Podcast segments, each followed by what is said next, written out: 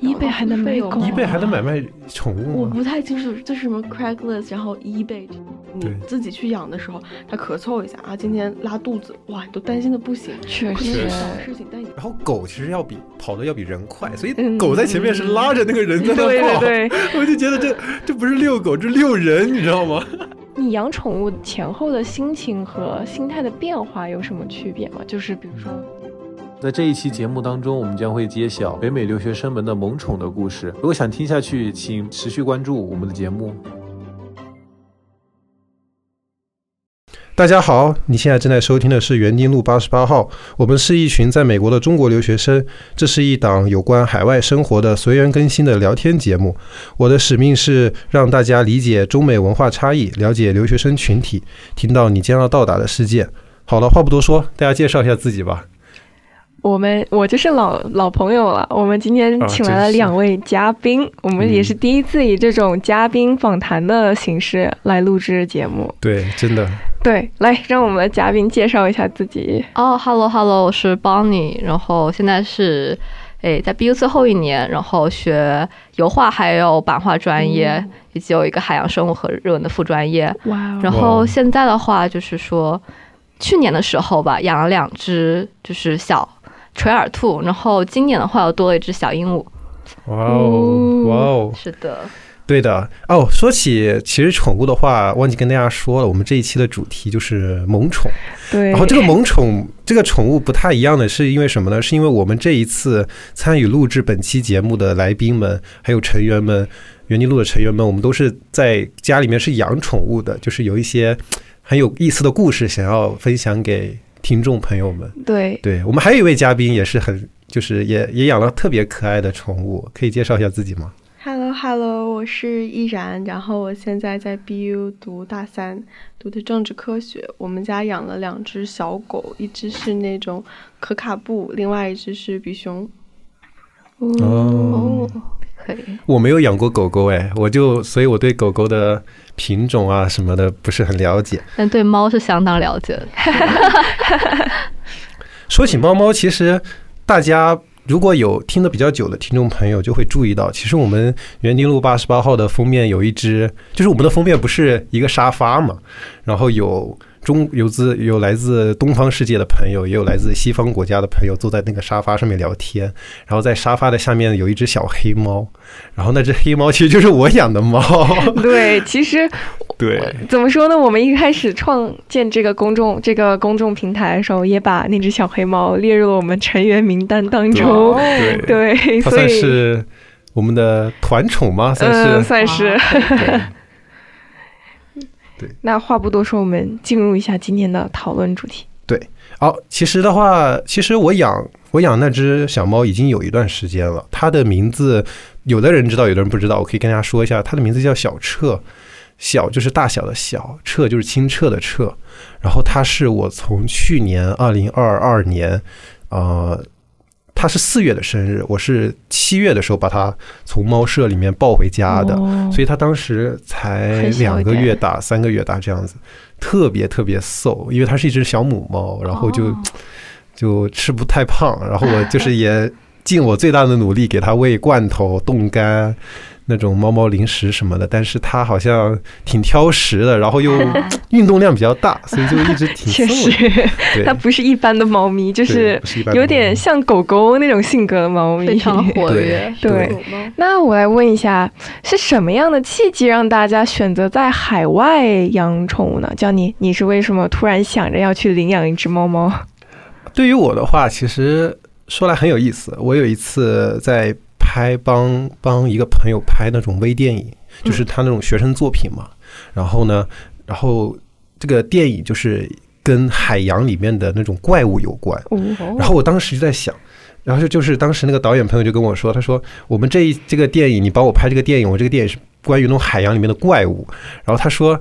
你你你你你你你你拍这种电影可以吗？然后我说我可以啊，我都想养一只猫。然后就是因为我觉得猫很烦，因为你养猫之后它又不亲近你，你还要给它铲屎，还要给它喂东西。我说我说我养了一只猫我都不用怕，对吧？然后就是也是因为这个契机，我就当时萌生了一个想法，我说哎对啊，为什么不养只不养一只猫呢？然后就是当时因为人又在美国这边，在波士顿这边，对于养猫的流程需要的一些准备工作，包括养之后的一个生活，我其实是没有什么概念的。我在国内我也没有养过猫啊、狗狗啊什么的，所以当时其实比较忐忑。然后后面还是下定决心说，既然我有了这个想法，我有这个主意，而且我有这个时间和精力的话，那么我是不介意把我的一部分的时间和精力分出来在宠物上面的。于是我就都抱着这样的想法，我就去猫舍挑了一下，看了一下，然后就看到了小彻。小彻就是它是它是猫舍里面最亲近我的那一只猫，就是当时它在那个猫笼里面嘛。然后呢，工作人员把门打开，然后呢，我我其实我什么都没有做，我只是把手伸了过去，它就顺着我的手爬到我的肩膀上面。哇，这就是缘分吗？就是对的。然后你像其他的猫猫，它可能可能是累了吧，还是怎么样的，它就是躲在猫笼的最里面，然后裹在被子里面睡觉，或者说就不出声。然后唯一的小小车是最特别那一只，就是我觉得我真的跟它特别特别有缘分。嗯，然后养了之后，其实也挺幸福的，多了一个女儿嘛。对 对对，在这里跟大家说一下，我们这说的那个猫舍其实是 shelter，就相当于是这里，嗯，一些因为各种各样原因，主人没有办法继续养了之后的这些猫咪，就会送到 shelter 去。然后嗯有很多途径和这种志愿者组织有网站可以有这些猫猫的信息，然后大家可以去浏览了之后去实地去看，对然后符合领养标准的话，交一定的手续费就可以领养走。对的，对的对对的。其实我可以跟大家说一下，就是可能在国外这边，我感觉它跟国内很不太一样的点，就是国外的猫舍它很多会带一点公益性质，嗯，带一点社会帮助性质，所以它其实不会卖很多很名贵的品种的猫啊或者狗狗啊这样子。这可能是我的看到的是这样子。对，但可能对国内有这样的情况，对对对对，也有最近也有很多这样的组织在组织这种领养的活动。对，那我们请我们嘉宾来分享一下，就是你们在海外为什么要养宠物，然后以及就是养宠物之间有什么样的顾虑吧？哦，我的话就是，我是一直很喜欢，从小很喜欢兔子，也是在中国的时候有养过小兔子，然后来到这边以后也是非常想养兔子，但是，嗯，怎么说呢？像这边如果去普通的拍摄的话，Paco 就是那种类型的，一般都不会有兔子，然后。嗯但在 campus 看到了很多，啊，是吗？哦，那校种是里面看到野生兔子，波士顿是特别多。对，然后当时其实就比较突然，就是我我的朋友他刷小红书，看到一个住在波士顿的，就是姐妹就是发，就是说有没有人想领养兔子啊？因为家里动物太多了，领 就是养不了那么多就是动物了。然后当时。我看到 pose，了然后我马上就是去联系那位姐妹。其实我点开 pose 的时候，看到下面有很多评论说啊，我想养，然后但是就就是但是我不可能不太符合就是这位原主人的条件，因为原主人当时说的是我家兔笼特别特别大，然后需要你家里有院子，需要有 A B C D 这些条件，你才能我才把把兔子交给你来领养。嗯。然后当时我想就是就是我不考虑这些，因为虽然我没有这些条件，但是。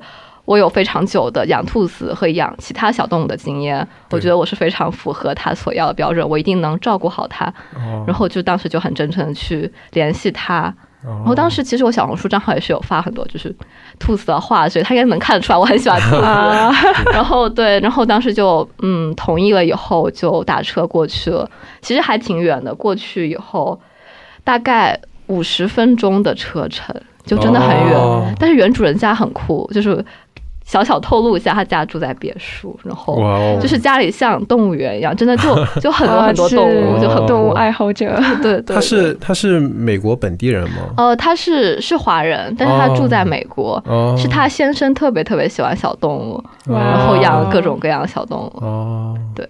那看，那从他对下一任主人这么多要求，也能看得出来，他是一个对宠物非常呵护、非常爱护的一个人。是的，对是是的一定想 make sure，就是下一任一定要能 take care 好兔子。对对，嗯，对。那依然呢？依然有什么想法？就是为什么突然想要养狗狗？然后有什么样的顾虑吗？之前？就是我养狗比较比较特殊的一个点，是因为我养狗很大一个部分是因为前一年我们家狗狗去世了，哦。然后我就特别难过，因为我们家一直就是养过很多狗，我跟我父母一起养了可能有四只狗，哇，对，然后就对这个还我觉得还蛮有经验的，所以我就说那就尝试一下养个狗，但一开始也就是想一想，没有真正落实。但是我后来跟我室友，我们四个人搬到了一个非常非常大的房子里面，我去过，对的，然后房租又很低，然后我们就想着说，现在既有闲钱了，然后又有这个空间了，就是去养一只狗狗。然后当时恰好就是在网站上看，然后看到我们是找的 breeder，然后看到 breeder 发的照片，对，特别可爱，就说想把它领回家。然后当时还发生了一件就是。可能说很特殊的事情，我们本身是只养一只狗狗的，嗯，然后我们交了定金呢，等着领养这狗狗的过程中，就是他是那个 breeder 住在 Florida，然后他去租了一辆那个就是宠物，他们叫那个 nanny，他们租了一个 nanny 的车，然后把它送过来，但是途中呢，那个还有另外一只小狗，就我们家现在第二只小狗。它的主人不想要它了，他跟他的室友并没有达成共识，然后等于他在半路上就说：“哦，我不能要这只狗。”然后我们那个 breeder 就说：“那个小狗它的肠胃非常差，然后你能不能就是现在把它接到家里面去？”然后我们当时去抱那狗狗的时候，我们家第二只小狗就是已经完全它肚子很不好，然后状态它很兴奋，但它已经明显的就是说，嗯，身上很脏。所以就把他们一起都接过来了。哦，好美好，好美好啊！对，哦，所以他是从 Florida 接过来东北部这边。对，就特别长途跋涉。对，哇，挺不容易的。可能可能就是我个人的一个小建议，因为我们当时养这个狗，就是我是个非常呃急性子的人，然后我当时养这个狗有点 heat passion，如果有机会的话，还是建议。不要从 breeder 那边买，或者是去一个有排队的 breeder，因为我会觉得这样子会更加的一些比较人性化，比较合理。嗯，对，或者就推荐大家去 shelter，对，就是找就近的，因为当时是我们也不太清楚这个情况，然后后来才知道他在 Florida，其实让小狗，你想想他在两三个月的情况下，他离开他的家里人，然后走这么长的路过来。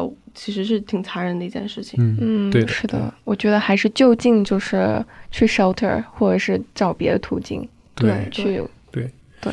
哦，对了，就是以防万一有些听众朋友不知道 shelter 和 breeder 的一些区别，我们可以请嘉宾稍微讲一下 breeder 是什么吗？就是呃，美国你去买狗狗，in particular，它有三种途径，一种叫 shelter，一种叫 breeder，一种叫 puppy mill。这个 recommendation 的当然是 shelter breeder，然后 puppy mill。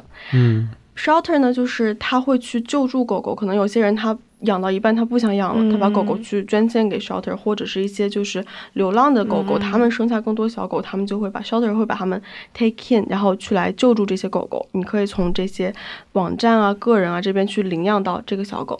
breeder 呢，就是一些被。国家政府认可的去繁育这个品种的人，所以他们会非常认真的去照顾这些狗狗的健康啊，然后确保他们都非常的没有遗传病，非常的健康。他们你从 breeder 买的时候，他们会给你开取各种就是证书，因为很多那个名贵狗它一个问题就是它有遗传基因，所以 breeder 会确认它的父母是没有基因病的，然后再给你。然后最差的就是 puppy mill，都他们有点像。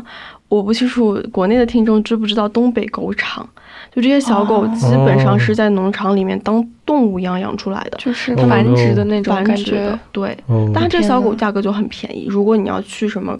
就那种，呃，网站上啊，去 eBay 买，你很有可能买到。eBay 还能买狗？eBay 还能买卖宠物我不太清楚，就是什么 Craigslist，然后 eBay 这些。当时我在小红书上做 research 是搜到有的，但是我可能会比较担心，一个是因为这确实是一个非常不人道的养殖方式，另外一个是因为这些小狗一般来讲，它的健康是非常难以保证的。确实，对，我还是第一次听说这样的一种途径。对，说到。呃，宠物们的儿子女儿们的健康问题，就是你们在养宠物之前有没有考虑过、担心过这个问题？对，就我之前以前在中国养兔子的时候，就是都还蛮健康，就是大就没有什么问题，就从来没有说啊去宠物医院或者怎么样。嗯，哦，所以我之前一直没有考虑过这个问题，直到我在现在养兔子，嗯，就真的经常往医院跑，特别是最近，因为。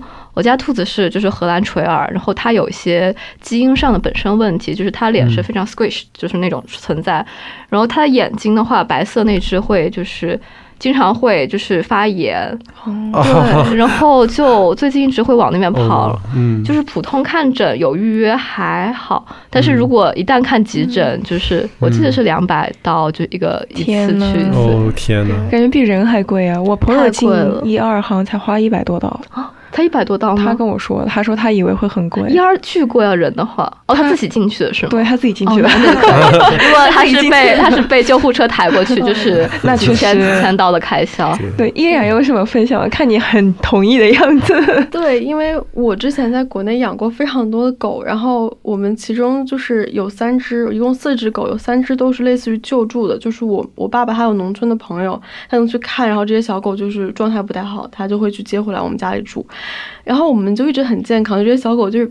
可能最多身上有寄生虫，然后打完虫就好了。嗯所以小狗生病这东西，在我看来就不太容易发生。我养之前，我自己去养之前，一直是这么觉得的。对，但是你自己去养这个动物的时候，跟其实你和家人养是不一样的，因为有长辈在旁边，你会对这些小动物的关心没有那么多，他们像是你的那种，就是兄弟伴姐妹那种玩伴，不像你的孩子。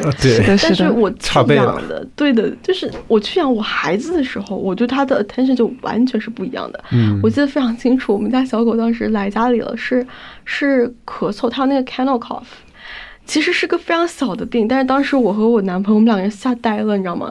他就一直确实，在咳嗽。孩子怎么了？对的，就是他早上起来忽然咳嗽，然后我就吓呆了，然后我们就立马邀请我们室友，然后带着小狗立马跑去看那个 ER，然后特别特别特别贵，然后当时是开了药啊，然后加上急诊费，可能下来要五百刀，哇，特别多钱，然后这个是没有考虑到的。我们真的觉得已经做，但是幸好是我们做了准备的，嗯我们经济上是能付起这个钱的，因为之前那些生活费攒下来，而且我跟我父母也讲过这件事情，但实际上就是。宠物它有很多突发的事情，然后你考虑不到。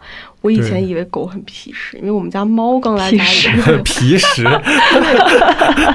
嗯，我们家小狗就是，对它是出意外去世的嘛，但是在出意外之前，它非常健康，没有得过病。我们猫一直，我觉得猫很娇气，我们家猫是很，娇气的我，们家猫就是那种三天两头的生病，然后三天两头的把它医院抱，天天在家给它上药。哎但是狗就没有这种问题，我就我就说，哎呀。狗能有什么嘛？就很皮实喇叭往你它 滚两圈就好了。就发现不是这样的，你自己去养的时候，它咳嗽一下啊，今天拉肚子，哇，你都担心的不行。确可能是小，事情，但你就会，万一它不是小事情万一只是一个，大病的前兆呢，然后你就把它抱去看医生，然后嗯可能就是半个月的房租就检查消什么失了。对，但是正确的做法就是，如果你觉得啊，好像不不需要花那么多钱，可能只是小事情，你一旦忽略的话，到时候酿成大的后果的话，后面可能就是会对到挽救不回来的程度。对对一定要重视，即使一二很贵，一定要去。对对，对最怕就是小病累积成一个慢性病或者大病。但就是像人有保险嘛，但狗狗这些宠物，它们能上保险，就医保什么之类的吗？嗯，我之前听我日文老师说，他啊，他的学生就是有养兔子，然后买保险就给 cover 很多。然后，但是我比较忙，也是在偷懒，一直没有去 research 这方面保险。但是我觉得我需要弄一个保险，因为我在兔子上至少是花了很多钱的。嗯，我们家狗狗就是接下来之前就我在一直搜保险，因为不想说他们有大病了，然后家长 cover 很多嘛，嗯然后我就做 research，但是。感觉你做 research 和你真正去买这个保险又完全不一样。我当时嗯是选了好像一个品牌叫 Pets Best，然后我嗯买的是，呃比较好的 plan。当时是这么觉得的，因为那个时候还比较年轻，不知道有很多 比较年轻，嗯。然后后来就是我们家狗狗生病了，然后我们想去报 ER，然后才发现有各种各样的 restriction，就它有所谓的 minimum coverage，、就假如说你们家狗生病花一百五十刀以下，它就不会嗯。cover 你，它只会 cover 一百五十刀之上的。然后这个之上它有多少 deduction，它每个不同的 plan，然后 per 天 pet 它 deduction 的额度是不一样的。么麻烦。非常非常麻烦，而且它的审批过程就是很长，因为我们最后就是放弃了这个，我们直接使用的是那个医院的医保，就我们等于没有在用那个保险，然后去跟我们临近那个宠物医院签订那个协议，我们就没有再用那个的。嗯但是这种所谓的重疾险，它就是一定要看好它的嗯 term，、然后如果你要接你的宠物回家之前两个月去购买，因为它嗯。是有生效期的。嗯，如果你当时买的，它是不 apply 的。对，哇，这么讲究吗？嗯，江宁，你说，然后我家的小彻猫猫它是这样的一个情况，因为我是从 shelter 把它抱回来的，然后猫舍那一边我是问过猫舍的负责人，我说就是我你有什么推荐的嗯给宠物的 insurance 保险，我可以就是可以推荐给我吗？他就给我推了一个，然后推了一个，我一开始买了前两个月，后面感觉其实他这个 insurance 没有说那么好。就是感觉它包的也没有很多，它包的完全是那些大的重大疾病，嗯比如说猫猫的心脏，或者说猫猫的肺，或者说就是那种重大疾病，它才可能会就跟人一样吗？是的，是的，是的。但是很多时候其实都会是一些小的问题。确实比。如说我家猫，它会有的时候会舔自己，然后舔着舔着，它就会把毛吸进那个它自己的嘴巴，然后就它就吐那个毛出来，哎，那不是猫猫经常都会有都都会这样子。但是我有时候怕它会就吃太多自己的毛进去对对对对，你像这种就是你也不知道该怎么办。后面我是联系了宠物医院，然后有那种比较还可以的一个优惠方案、医疗方案给到我。对，是这样子的。对，嗯，就我补充一下，我个人的经历，包括之前和我们 vet 嗯。在一起咨询的比较好的 plan 是，你的宠物它在很小的时候，嗯。你最好是去找一个宠物医院签他们的医保，因因为这种医保哦一般是包含保险，就是那种呃疫苗啊，然后一些就是绝育手术这些费用在里面。，如果它年纪比较大了，嗯就是我说中老年犬或中老年猫咪，我认为重疾险还是很有必要的，确实老年病老之类的年病，症很多，像我们家狗狗，它当时是七岁多八岁的时候，它的胰腺在国内嘛，但是它的胰腺就已经出现问题了。嗯。然后我妈妈她是在国内给它买了一个支付宝的保险，就是它很多病症它是需要去去看的，啊，支付宝上面原来也有嘛。有的，但它有有有扣的好像很少，就它它的 deductible 非常少。哦，不过国内我感觉看兽医是会比美国便宜很多，便宜特别多。嗯对你要是按汇率算，那是便宜，但国内现在也在涨价，我了解的是这样。我觉得绝对达不到这边的高额。嗯确实，我我感觉是，当然也看具体是什么情况，但是你像美国这边，可能真的儿子女儿生一次病，或者说怎么样，你去弄一去一个医院，然后如果你没有保险，可能真的得花掉好几百刀，这是确实比较一个正常的情况。对对，对，在国内可能也要几千人民币吧。但是这当然也取决你所在的城市以及你去的什么样的一个医院。嗯，我觉得还有一个大家比较关心的问题，就是嗯因为我们现在还不太确定之后是在哪儿住之类的这种问题嘛，所以如果大家平时旅游或者是说回国的话，你这宠物们怎么办？你们的儿子女儿们？我去年暑假的时候，就是联系了原主人，嗯我说我交给其他人养很不放心，我能不能？因为我回国还是蛮久的，暑假这个时间，能不能，拜托你帮忙继续照看一下？因为我之前在国内有过，就是要出要出去旅游了，然后嗯兔子没有人照看，就交给了朋友，嗯。然后回来它没了，我的兔子没了。哦对，然后我真的不希望，我不希望这种事情发生，嗯，所以就麻烦了原主人，这是绝对可靠的，兔子一定不会出事的。对对，这是一种方法。对我们之前短途旅行是找了同小区的一个朋友帮我们照看，但因为我的男朋友他本身家是在美国的，所以我我们没有这个后顾之忧，就是说如果我们真的永久撤回国会怎么样？当时我一个很大的 concern 就是我不希望我的小狗坐飞机，因为我其中有一只狗狗它晕车晕的非常非常厉害，嗯然后我就会觉得这个太久对他们太痛苦了，所以也是因为就说我男朋友他长期长期的 base 在美国，嗯，我才会说哦，现在养狗是一个我可以接受的 plan，对。就是有一个 something to like fall back on。对对对，所以就是其实无论做什么事情，都要考虑到一些方案 B 啊、方案 C 这样子嗯，的一些。确实。对嗯然后其实大家有没有了解过宠物方舱？就是那种呃做宠物方舱，就是航班上面，然后买那个宠物方舱，然后把自己的儿子女儿放在上面，然后自己跟自己一起搭同一班航班回国。有没有了解过这种？呃，嗯，你讲，就是我看过这个，然后我也看了解过非常多的那个叫呃宠物托运，但是我是哦觉得这种就是他们对于狗狗来讲还是会会更加痛苦一点。就如果有机会的话，还是自己本人就是因为现在美联航很多美洲和那个欧洲那边的航班，它是允许你去带着你的宠，物上飞机的带上飞。机。我是比较建议这样的，如果经费非常充足的话，也可以找一个所谓的叫 flight nanny，他会全程陪护你的小狗，然后就有一个人一直看着是不一样的。哪怕就像是你去做 flight nanny，然后你去把它放在你身边，你的 vet 还是会给它开针剂药。就是确实要考虑到飞行，哪怕它是在跟人在这样一个哦很、就是你很近的看护它的状态下，狗狗还是会遭很大很大罪的。毕竟我们在讲的是十几个小时的国际航班，它在这个中间为了不要让它上厕所，你可能要两三天提前给它就是进食啊，减少食量、断水，哦，就非常好辛苦痛苦。对，好辛苦。确实，然后我还了解到有那种可以上门帮你，就比如说猫猫不需要遛嘛，就可以上门帮你 铲屎官嘛，帮你铲屎啊，然后换水啊、喂食这种服务也有。就我也有朋友寒假出去玩了，他的猫咪就是因为他家买是自动的换水的机器，然后自动喂粮机，嗯。所以他就雇了人两三天来一次，帮他猫猫清理一下。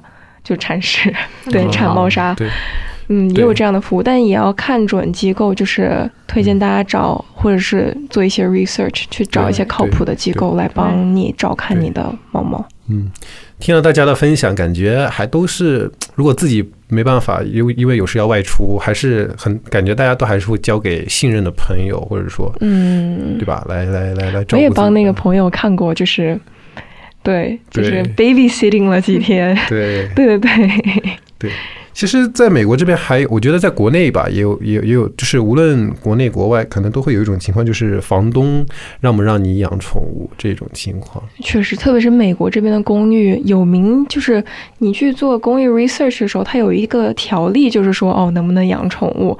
然后据我所知，就是你要养宠物的话是要额外交钱的，是吗？呃有一些公寓有一些是这样的，对对对对。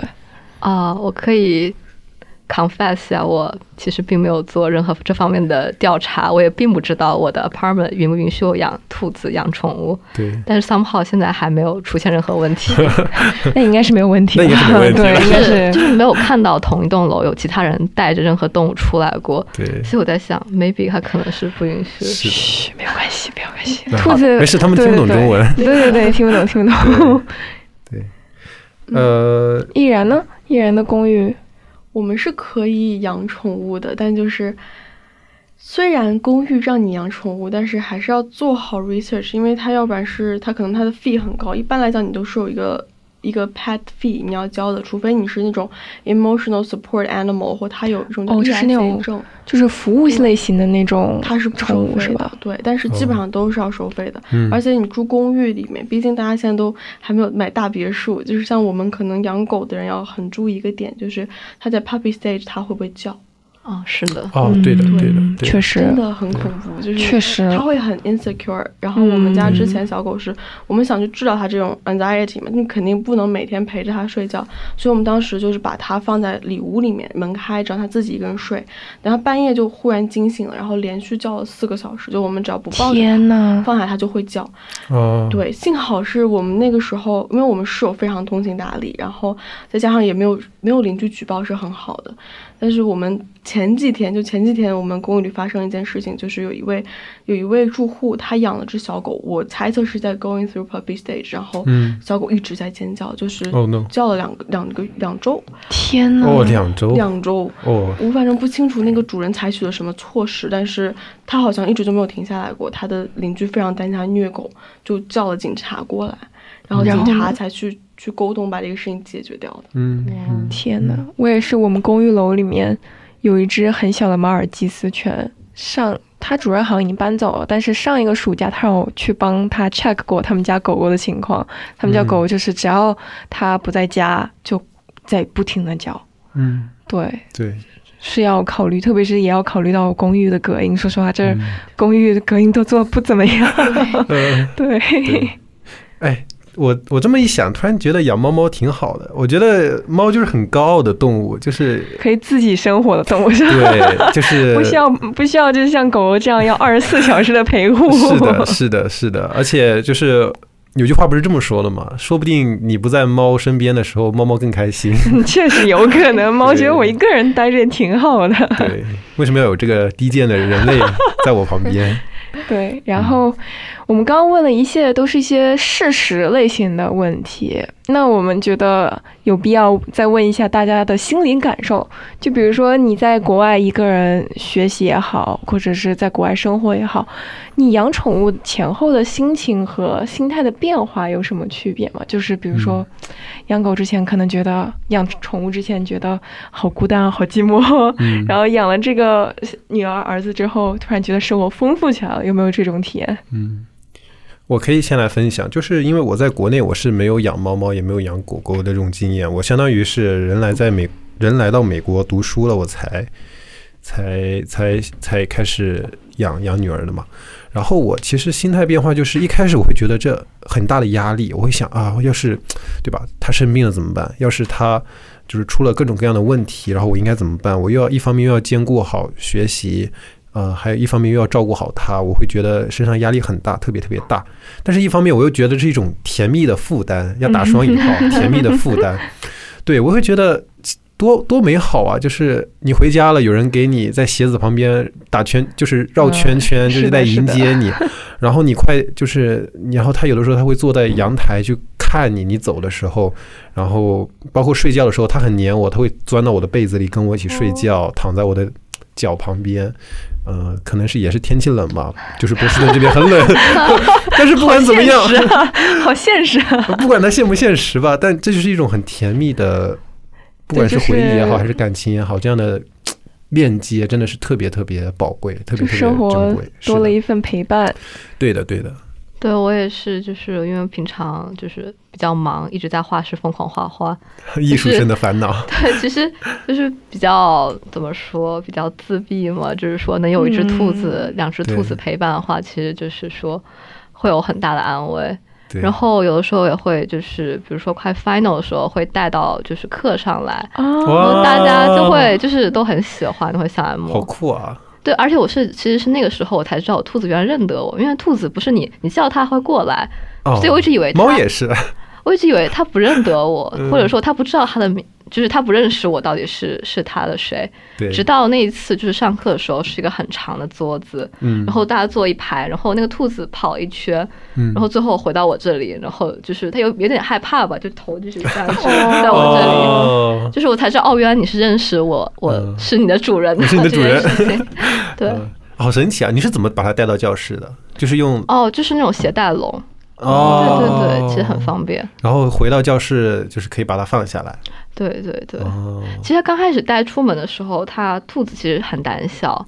我刚接回家也是，它是一直在抖，一直在抖，很害怕。对，然后带多出去几次后，就很快就适应。因为像你看到，我平常拍汉服，经常去带着我家 小白去，嗯，就是完全非常适应了。就是说出去的话，就也很 chill，不会说很害怕这样子。对对，嗯，嗯，就是我可能就打破一些大家的常有滤镜，起码可能对于对于狗狗来说是这个样子的，就是我个人的压力 level 是在接到我们家两只狗之后，就是疯狂上升，就是养孩子的那种压力是吗？感 觉，而且尤其是真的需要考虑到自己的一些经历。我当时刚接他们回来的时候，我同时在实习和上下校，然后再加上他们两个非常小，我当时很崩溃，因为他们并不会定点，定点你是要自己教他们的，狗狗是不懂这些东西的。确实，然后当时我记得非常清楚的一件事情是，我当时在开会，然后开会开到一半，我还在做 presentation 的时候，我们家狗它就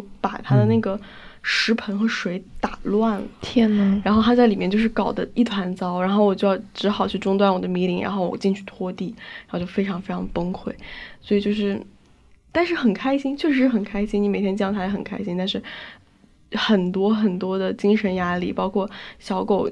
它跟猫和其他东西不太一样。如果你想跟它和谐的共存，你是需要教它一些人类的那种相处的方式。比如说对对，对，我们家狗很激动，我不知道为什么，它们俩绝育都会完全没有变好，它们非常激动。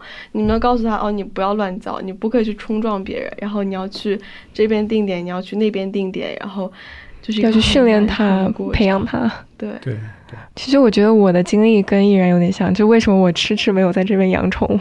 嗯 就我去很多朋友家撸猫或者是看狗狗，但我没有自己养。就是第一方面是想着我一个人，说实话照顾我自己，每天顾及我自己的生活就已经非常累了。我每天到家之后什么都不想干，就想躺下，连饭都不想做。所以我在想，我可能没有精力再去养一只狗狗，就像孩子一样去呵护它、照顾它。然后第二个主要就是因为我太不确定我以后会在哪儿了，所以我也不是很想要狗狗或者是猫猫宠物跟着我四处奔波，然后不停的换位置，因为我觉得适应新环境对我来说是个挑战，对他们来说可能挑战更大，所以说。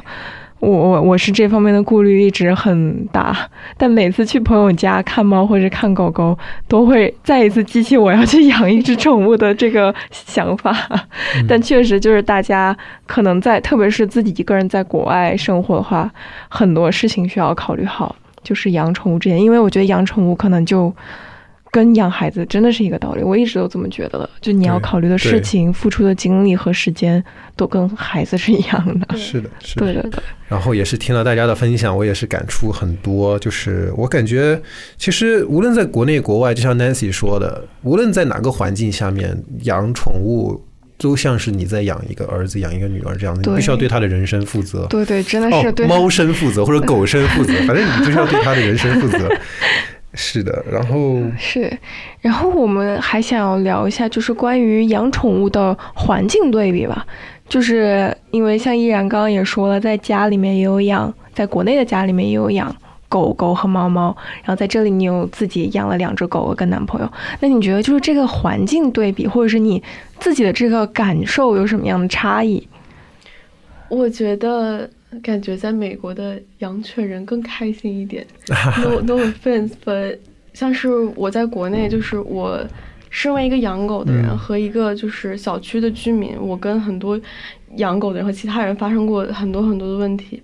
就就比如说我们家的小狗是只小泰迪，然后它、嗯它其实非常怕生，然后每次我们走出来，它看到人，它都会往旁边挤。嗯但是会有很多人他很不喜欢，尤其是国内的现在大众，我感觉他们对泰迪很反感。然后很多人可能会看到我们狗狗，然后他就会隔老远，就那种哦，你你家狗离我们家孩子远一点，可能离得非常远。然后像是我们小区，因为很特殊，我们小区小孩儿很多，旁边还有个幼儿园，嗯所以他早上七点之后，还有晚上八点之前是不可以遛狗的。嗯我必须在这个之前之后的时间去遛狗，然后看到小孩都会绕得很远，也不会，就是我也不希望我们家小孩去吓到任何老年人或者是或者是其他的小朋友，所以我们就会特地避开任何就是有小孩然后有老年人的区域。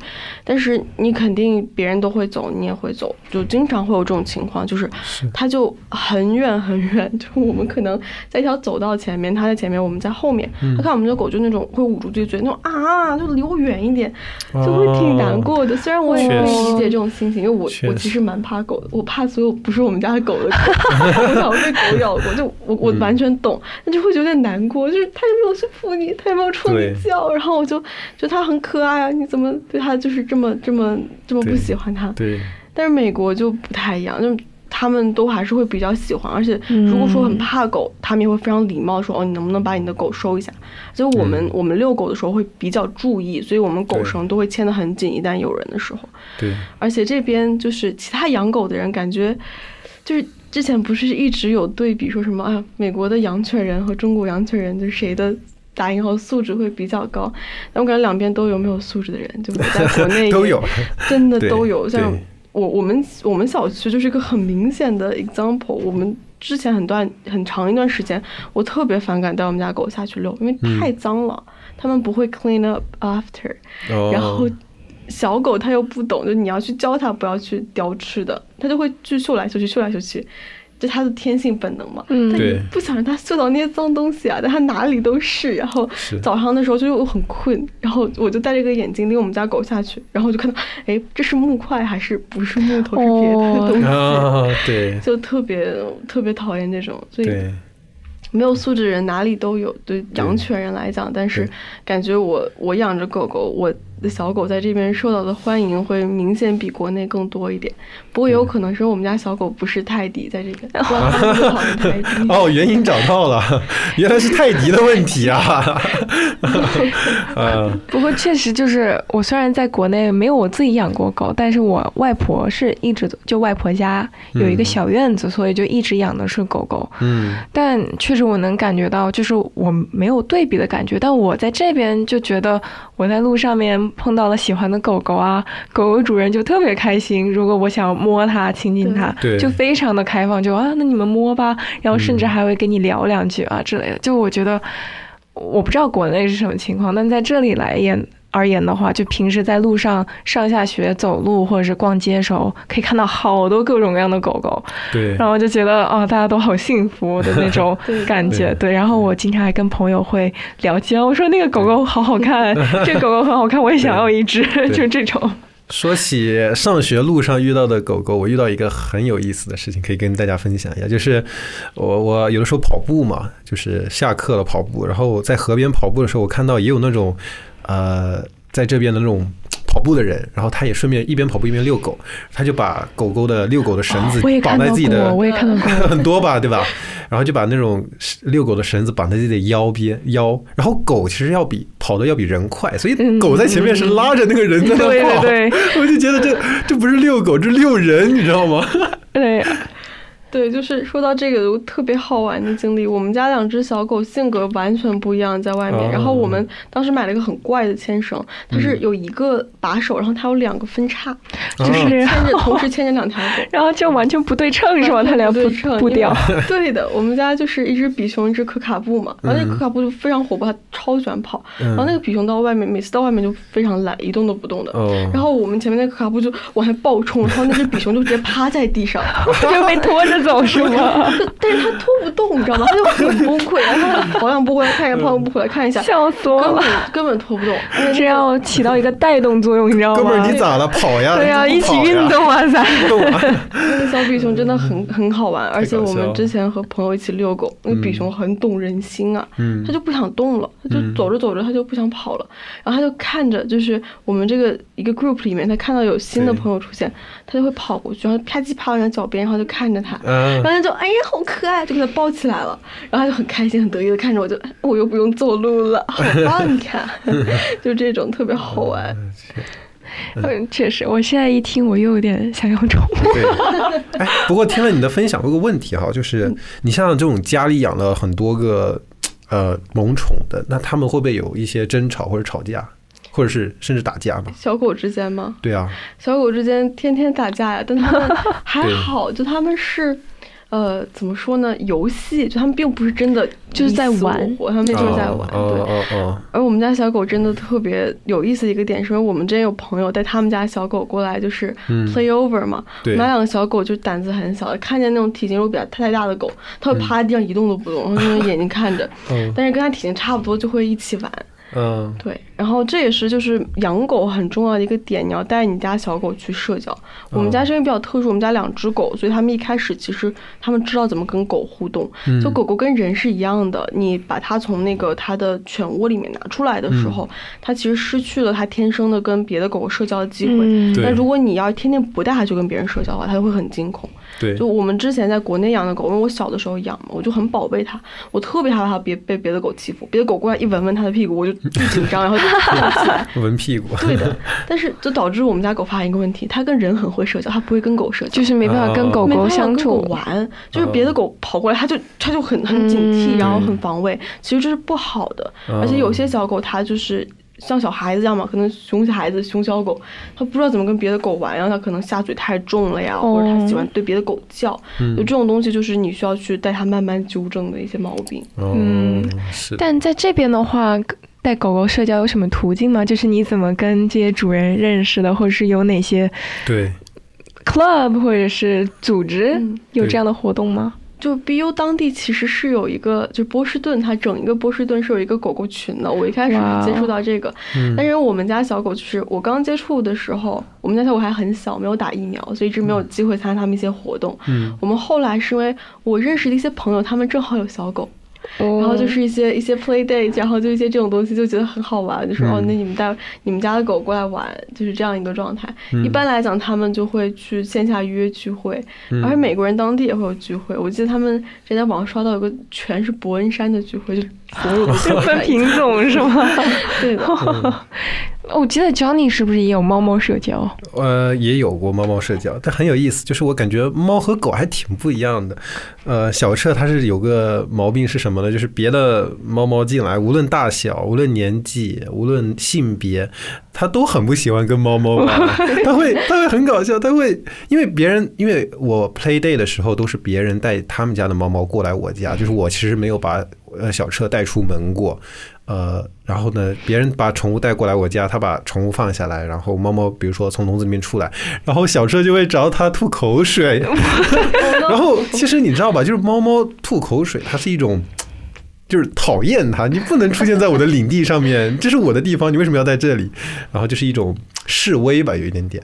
然后对，所以这个可能我觉得也是要多跟其他的猫猫一起接触，嗯，可能才能慢慢，改也有可能是性格有可能就是性不一样。格，对对对他他就是很高傲，他就觉得啊，这是我的地方，这是我的家，这是我的床底，为什么你要过来？这个是我对的，床底，呃这床底是我的，床底都是我的，你又不能站着。对 对，特搞笑。跟动物天性可能有关系，因为毕竟狗狗是一些群居的动物，然后可能确实猫会比较独居一点。确实，确实，确实。那有想过带着狗狗去旅游吗？就是在美国境内这样子，唉，现在的经济条件不允许，哦 是比较昂贵是吗？就是因为呃，比如说我们要想带它出去玩嘛，两只狗的机票来回，我们整个旅程要多加上八百刀，因为一只狗的哦机票哦一次是两百刀，又比人都贵。嗯然后我们还要考虑就是找一个酒店，大部分现在比较好的酒店也是比较 pet friendly 的，但你要带它的所有用品，它的尿垫、它的狗粮、它的所有东西，嗯真的跟小孩子一样搬到对搬到酒店里面去，然后你就多一个行李箱，嗯就还是还是蛮昂贵。最关键的是，很多现在像美国的公园和沙滩，有些嗯沙滩是不允许狗狗上去是的，哦，所以你对。你要是带狗狗出门，你就是需要提前去做一个另外有些不一样的嗯，是的，攻略，就真的就跟 Nancy 说的一样，像带小孩出门，你看这个这个有没有就是有没有什么 child friendly 的那个椅子啊，对。啊是东西 没有的话你就去不了，你还要看啊这个临近的场合有没有厕所，他万一有 emergency 了，我要怎么解决这些，那怎么上问题？厕所？确实确实。对哎，我在想，其实国内有那种能带宠物出去玩吗？我其实不是很清楚，但我给我的感觉就是，我觉得国内可能这样的设施会更少一些，嗯，就是 pet friendly 或者是允许带宠物的这种场合，可能会比这边要稍微少一些，就是可能限制会更多一些。嗯，但你想想看，在这里限制也很多，就有的超市也不让狗狗进，就经常能看到狗狗一个人在外面 拴在那个自行车那个锁那个地方，然后等它主主人购完物出来，也有这种情况。嗯对，但我觉得这边相对来说，可能室内的环境会更 open 一些，就是嗯像商场啊之类的，大部分还是让狗狗进的。就我逛商场的时候，都能看到各种各样的狗狗。对，对，但是我感觉美国这边对于养养狗来讲，就是有很多优待，但是你，也不是说你要去滥用这些东西。就比如说你要狗狗进公共场合，它是要学很多礼仪的。有些小狗嗯它不会憋尿，它不会不会有这种东西。是是，嗯就你其实就不太适合大家去公共场合，而且包括一些可能有暴冲问题啊，然后喜欢叫啊，然后它可能会有一些就是啃咬问题的小狗，就哦你也是不太适合往这些地方带。确实。对对，确实有很多需要考虑到，就是为什么还是要谨慎啊，养宠物。而且我觉得宠物也是有自己性格的，主要是，所以说你不能说参考别人的经验来以此推哦，我可能之后也会是这样子一个体验。就每个人根据宠物的不一样，获得的那个体验感也不一样，但收获都是一份很幸福。嗯但同时又很疲惫的一段经历，就是对交交扎在一起的那种。嗯嗯，嗯，你说小狗性格不一样，感觉我们家就哪怕两只小狗一样的，生日也很近，然后一起这样养大的，也是很不一样。对。嗯好，我们这一次的讨论大概就是以上这一些了。对，然后也是特别感谢，就是这一次有这个荣幸能够请到我们的两位嘉宾，真的很过来不容易分给我们分享养兔子，还有养狗狗，还有养这么多，就是女儿子女儿还有你经验杨杨小彻，养小传宠，它不叫养，它是它是我们这个团我们队供着的是吧？对，我们供着的。们供着的。是的，是的，是的。对，然后也是非常感谢各位观众的收听，然后我们也是下一期再见。对，希望大家通过这一期，能对我们海外留学生这个群体养狗狗的经验有一个大概了解，以及我们的一个心情和心境的一个说明。对，是的，是的。然后最后最后的最后，也别忘记了关注我们的微信公众号，以及我们的小红书、小宇宙，还有 Instagram，还有各种各样的平台。我们现在平台有多少啊？我们现在活跃的和会随缘更新的平台是公众号、小宇宙和 Spotify。对，对，但后续可能会开展小红书，所以大家先把我们的公众号和小宇宙先关注起来。起来。对，我们最近创了一个公众号，上面会不定期更新我们成员的日常和幕后故事，还有每一期的节目简介。，是的，对，欢迎大家来，也可以给我们评论。对。然后然后没听上一期的朋友，也可以去听一下上一期。我们上一期可以跟大家说一 怎么，还在这种买一送一销售啊？我们上一期是情人节特别篇，然后也是播出去之后回想也还是挺好的，所以就是大家。不管是错过了还是没错过情人节，都可以去听一下。对吧？对对对对，还是所以最后的最后，还是非常感谢我们今天两位来宾来抽出宝贵的时间陪我们在这里闲聊。对对 对，谢谢依然，谢谢好，邦尼，谢谢，谢谢大家，谢谢大家收听。谢谢大家收听，我们下一期再见，拜拜，拜拜。